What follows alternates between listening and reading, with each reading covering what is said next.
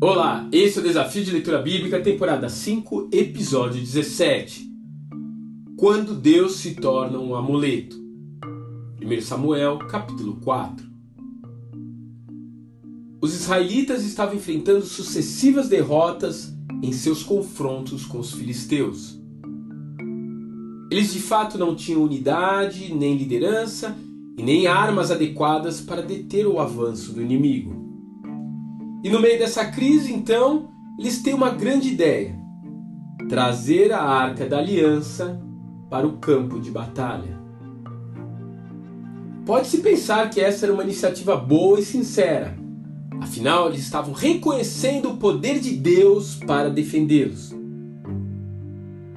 Entretanto, essa atitude era totalmente contrária a tudo que Yahvé havia ensinado ao povo desde a saída do Egito. Ele não era como os outros deuses. Ele carregaria Israel e não o contrário. Ele não precisava ser levado a lugar nenhum, porque ele já é onipresente.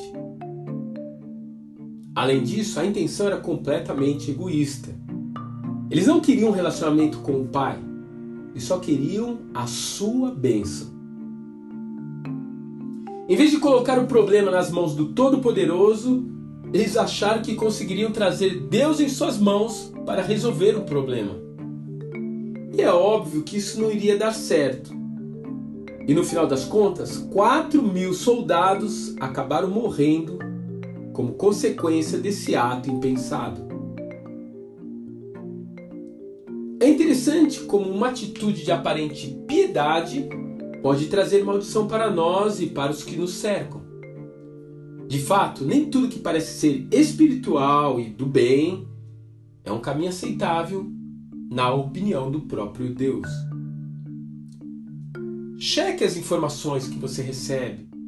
Não saia seguindo o procedimento sem saber se isso está em concordância com a palavra com a vontade de Deus.